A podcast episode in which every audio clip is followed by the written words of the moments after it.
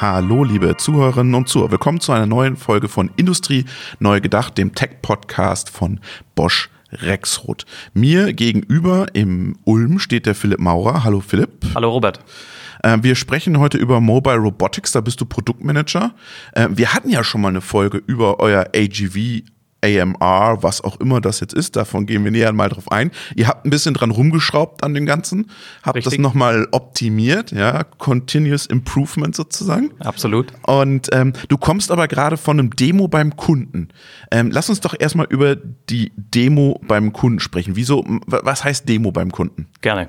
Also die Demo bei Kunden ist grundsätzlich eine schöne Möglichkeit für unsere Kunden, die Interesse am Active Shuttle haben, das Active Shuttle live zu erleben. Das Active Shuttle ist ein autonomer mobiler Roboter. Grundsätzlich kann der Kunde so seine Materialien in seinem eigenen Werk von A nach B bewegen, kann seine Anwendungsfälle testen, kann das Produkt dann auch mal fühlen und es ist einfach ein Live-Erlebnis für unsere Kunden und einfach etwas ganz anderes, wie wenn wir auf einer Messe sind oder wenn wir in einem Showroom uns das Active Shuttle anschauen. So fühlt sich der Kunde ein Stück weit abgeholt ketzerisch gesagt, die haben jetzt auch gerade Zeit, eure Kunden, weil die Lieferketten äh, abgebrochen sind. Jetzt kümmert man sich so ein bisschen mal um die Themen äh, interne Logistik. Absolut, kann man sich das Thema bei sich im Haus anschauen. Ja. Ähm, jetzt lass mal gucken. Demo. Ähm, das heißt, du, du bringst euer Active Shuttle da mit. Was, was bringst du noch alles mit? Genau, wir bringen tatsächlich das Active Shuttle mit, unseren mobilen Roboter. Darüber hinaus bringen wir eben noch unser Handbediengerät mit, damit wir natürlich unser Active Shuttle auch. Handbediengerät, das hört sich ja echt total innovativ an, so ein Handbediengerät. wir, wir, können auch gerne Controller dazu okay, sagen, okay. wenn dir das besser gefällt. Ja? Ähm, genau, und ähm, mit dem Controller können wir mehr oder weniger das Active Shuttle manuell bewegen, was wir brauchen, wenn wir dann ähm, im Anwendungsfall dann auch die Karte aufnehmen.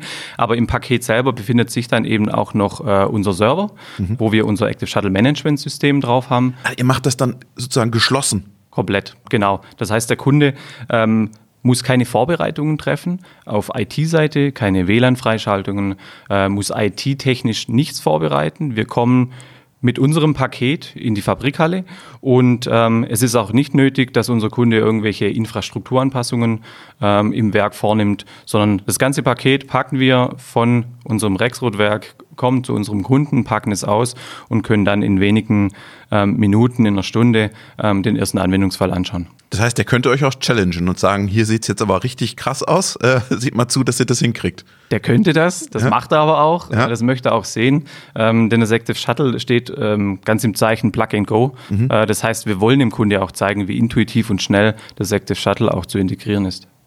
Okay, jetzt lass uns mal kurz, hast du gesagt, Industriekunde. Ähm, wen adressiert ihr da genau? Was ist das? Sind das eure Automotives, eure, eure guten Kunden aus der Automotive-Industrie? Oder sagt ihr auch, wir gehen in den kleinen Mittelstand, ähm, sagen wir mal 100-Mann-Betriebe? Ja, ähm, sowohl als auch. Wir adressieren die gesamte Bandbreite an, an Branchen und Kunden. Das Active Shuttle ist spezialisiert auf den Transport von Kleinladungsträgern und äh, Kleinladungsträgern in der Größe von 600 mal 400 Millimeter. Das ist äh, vom VDA eine standardisierte ja, Transportkiste und ähm, diese Grundfläche ist ähm, mehr oder weniger auch ähm, abgestimmt auf die ISO- und Euronorm.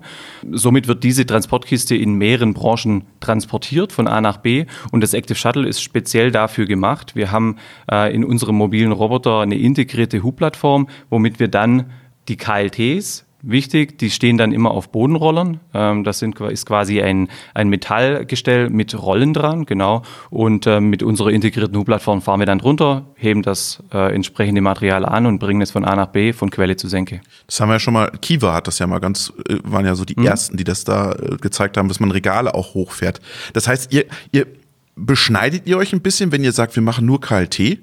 Hm, das würde ich nicht sagen. Das ist ein ganz spezieller Anwendungsfall, da gebe ich mhm. dir recht. Aber es ist ein Anwendungsfall, der sehr, sehr häufig in den, ähm, in den Werken stattfindet und ähm, von dem wir, äh, würde ich nicht davon sprechen, dass wir uns beschneiden. Ja. Okay. Ähm, wenn ich jetzt eure Broschüren durchschaue und eure ganzen tollen Marketing-Sachen, die ihr da macht, das ist immer Hochglanz. Da sieht's aus, das, äh, das Active Shuttle fährt im Rheinraum mhm. sozusagen. Mhm. Da gibt's vielleicht auch Anwendungen im Rheinraum, aber so sieht's ja nicht real aus. Lass uns mal über Staub, Lücken im Beton, Steigungen sprechen. Wie geht ihr damit um, wenn es staubig wird? Hm. Also wir ähm, bewegen uns in den ich will sagen, in den normalen Industrieumgebungen. Also es ist richtig, wir brauchen keine saubere und Reinraumumgebung, sondern wir bewegen uns in den Industrieumgebungen, die wir überall in Deutschland und Europa und der Welt vorfinden. Ähm, was aber wichtig ist, Späne, damit hätten wir ein Problem. Also mit grober Verschmutzung haben wir ein Problem, mit äh, Schlaglöchern. Ähm, es ist aber durchaus so, dass wir. Also es kann nicht die abgeratzte Halle vom Spediteur sein. So. Ja, da wird es dann auch irgendwann schwierig. Ähm, der mit dem Stapler mal so da, durchdämmern. Da, da, würde ich vorschlagen, das schauen wir uns erstmal an, bevor wir das Shuttle dann direkt an den Kunden versenden. Ähm, und das machen ja auch unsere, unsere Experten, bevor wir ähm, das Shuttle irgendwo integrieren, gehen wir vor Ort, schauen uns den Anwendungsfall an. Ähm, ist ja auch wichtig für den Kunden und auch für uns, dass das Active Shuttle dann entsprechend auch passt. Und ähm, was man vielleicht nochmal zu den äh, Fugen und Schwellen sagen kann, ähm, wir können Schwellen überfahren ähm, von 6 mm, die Fugenbreite liegt bei 15 mm. Also da ist ein, ein Gullideckel kein Problem. Äh, all diese Dinge, die wir im Draußen? Feld finden. Draußen Grundsätzlich nicht, aber nur aufgrund des Laserscanners. Äh, wir sind für den Indoor-Anwendungsfall ähm, spezialisiert und ähm, genau, nicht für den Outdoor-Bereich. Jetzt hatten wir ja schon mal eine Folge mit dem, mit dem Marc Grötzinger. Ja. Und der hat sich da so ein bisschen rumgedrückt dann, äh, was ihr jetzt eigentlich seid. Äh, es gibt ja verschiedene Definitionen, AGV, mhm. AMR, oder FTS oder ja, was seid ihr denn jetzt? Kannst du es mir verraten? Ja, sehr gerne. Habt ihr euch geeinigt? Ja, absolut. Also das Active Shuttle ist ein AMR, ein autonomer mobiler Roboter und das aufgrund der eingesetzten Navigationstechnologie. Ähm, wir setzen auf die Lasernavigation mittels natürlicher Landmarken und äh, das heißt, wir haben keine physische Leitlinie. Wir bewegen uns also frei im Raum in den Korridoren, die wir über unsere ähm, Active Shuttle Management System Software vorgeben. Das heißt, wir folgen keiner starren Linie, die beispielsweise über Infrastrukturmaßnahmen in den Boden gebracht wurden, sondern ähm, wir bewegen uns frei. Das ist mal ein wichtiger mhm. Punkt. Das andere ist auch, wir weichen Hindernissen aus. Das heißt, äh, wir haben zwar eine Ideallinie, wenn aber ein Hindernis auftritt, dann weichen wir entsprechend aus. Ähm, klar, bremsen runter und äh, machen dann die Ausweichbewegung. Was auch ein wichtiger Punkt ist im Bereich EMA, ist das Thema ähm, Flexibilität. Unsere Kunden haben verschiedene Anforderungen und ähm, ja, die Produktionsumgebungen, die ändern sich oftmals und äh, da braucht man eben auch ein, ein System, das sich dann entsprechend auch ja, angleicht oder anpassen lässt. Und das Active Shuttle kann man im Bereich Skalierung äh, sehr schön anpassen. Das heißt, habe ich heute einen Anwendungsfall mit fünf EMRs, dann kann ich morgen beispielsweise auch weitere EMRs boarden.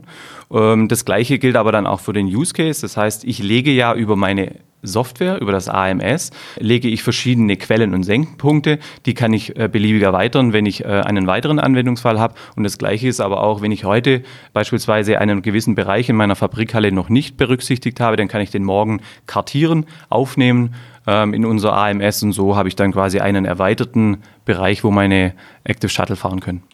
Es gibt ja unendlich viele Anbieter. Also ich habe das äh, Gefühl, ich habe es dem Markt damals auch gesagt, jede Woche ein neuer irgendwo. In China wissen wir gar nicht, vielleicht da täglich ein neuer in dem Bereich ja, gefühlt, gefühlt richtig, entsteht. Ja, ja. Ist dieser Markt wirklich so riesig, dass man, dass jeder da eine Chance haben wird? Hm. Also ich bin mir sicher, dass es eine Konsolidierungsphase geben wird. Die sehen wir auch aktuell schon am Markt. Es ist aber durchaus so, ähm, dass das Thema mobile Robotik ähm, einen extremen Boom erfährt. Das äh, nicht erst seit diesem Jahr, sondern schon die letzten Jahre. Und das wird auch erstmal so weitergehen. Also verschiedene Studien sagen auch, dass wir in den nächsten Jahren bis 2025 eine Wachstumsrate von 50 bis 70 Prozent äh, im Bereich Umsatz haben werden. Also das ist äh, auf jeden Fall ein, ein, Thema, das weiter boomt und äh, das Thema Effizienzsteigerung bleibt ein, ein, wichtiges Thema für unsere Kunden weltweit. Und aus dem Grund wird das Thema automatisierte Transporte ein wichtiges bleiben. Ja. Ähm, mobile Robotik heißt dann aber auch, könnte ja auch sein. KUKA hat doch mal vor zehn Jahren so einen Roboter auf dem, ja. auf dem da war es noch ein FTS oder was draufgesetzt. Ja. Das ist der nächste Schritt, oder? Absolut. Ähm, es gibt unterschiedliche, ich nenne es immer gerne Formfaktoren äh, im Bereich EMRs. Und da ist einer, äh, den, den du jetzt gerade angesprochen hast, das heißt äh, EMRs mit einem mit einem kollaborativen Roboter ähm, obendrauf.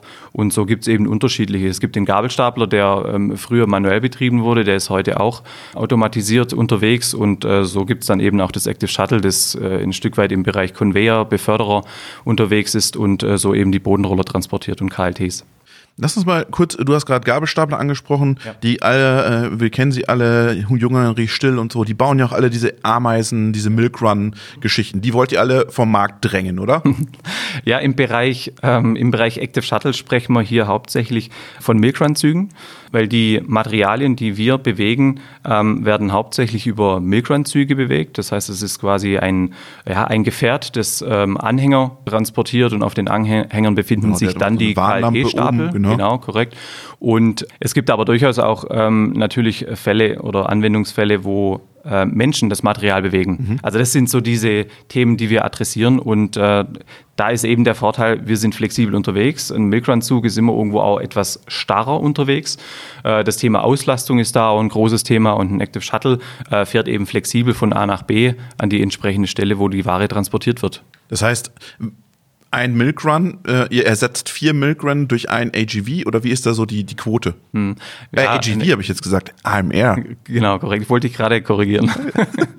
Nein, also ähm, ich glaube, man kann keine grundsätzliche Quote ähm, herausgeben. Ähm, man muss sich dann im Anwendungsfall anschauen, äh, was transportiert wird, äh, welches Transportvolumen. Aber genau die ähm, Rechnung gilt es dann beim Kunden vor Ort zu machen. Mhm. Mm, jetzt würde mich äh, interessieren, ähm, die Marktchancen hast du gerade angesprochen. Mhm. Ihr habt das ja jetzt äh, redesigned, geupdatet. Euer damals hieß es noch beim Mark AGV, jetzt heißt es RMR. Ähm, was habt ihr da erste Frage, was habt ihr geändert und was mich am meisten interessiert, warum habt ihr im Gegensatz zu allen anderen im Markt so eine Motorhaube davor? Hm. Weil ihr das schick findet oder äh, ist da eure Technik verbaut? Konntet ihr das nicht kleiner bauen? Was, warum ist diese Motorhaube da? Mhm. Also ähm, in dem Bereich würde ich sagen, Form follows Function. Okay. Es ist so, dass wir ja einen sehr geringen Platz haben, wenn wir äh, mit der integrierten Hubplattform äh, die Bodenrolle unterfahren. Mhm. Ähm, das heißt, ähm, wir haben da gar keinen Platz, alles unterzubringen. Ähm, und aus dem Grund ist es schon alleine so, dass wir quasi einen gewissen Aufbau benötigen, um dann auch äh, beispielsweise eine Robotersteuerung oder weiteres mhm. eben unterzubringen.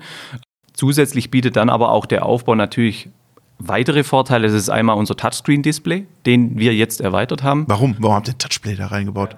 Weil es schick ist oder was?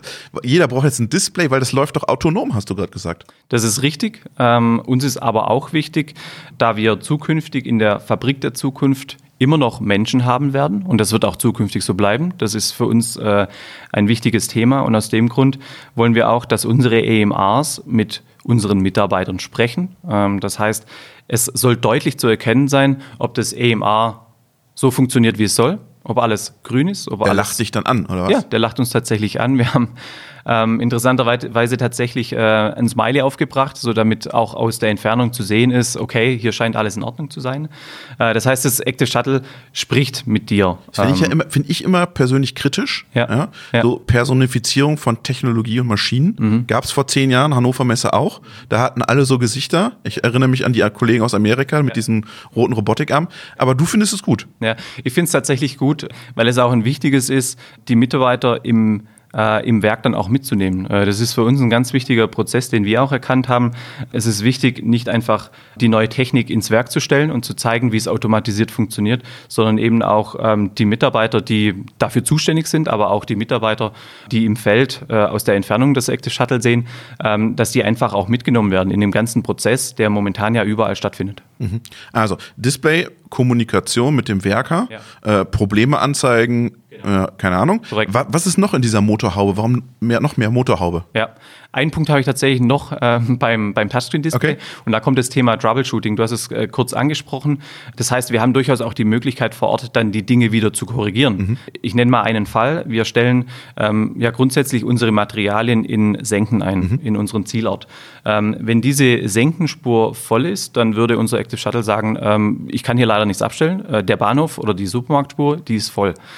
Das kann ich dann aber vor Ort lösen, weil das Active Shuttle sagt, was das Problem ist. Mhm. Ähm, das könnte ich nicht, wenn ich kein Display habe. So müsste ich quasi in das Büro laufen, an unsere Software und schauen, was das Problem ist. Ah, und so, Zugriff auf das Flotten. Äh, genau, okay. richtig. Und so sehe ich dann auch vor Ort, was das Problem ist, kann es direkt beheben und es läuft weiter. Das heißt, ich habe eine geringe Reaktionszeit und das ist auch ein weiterer.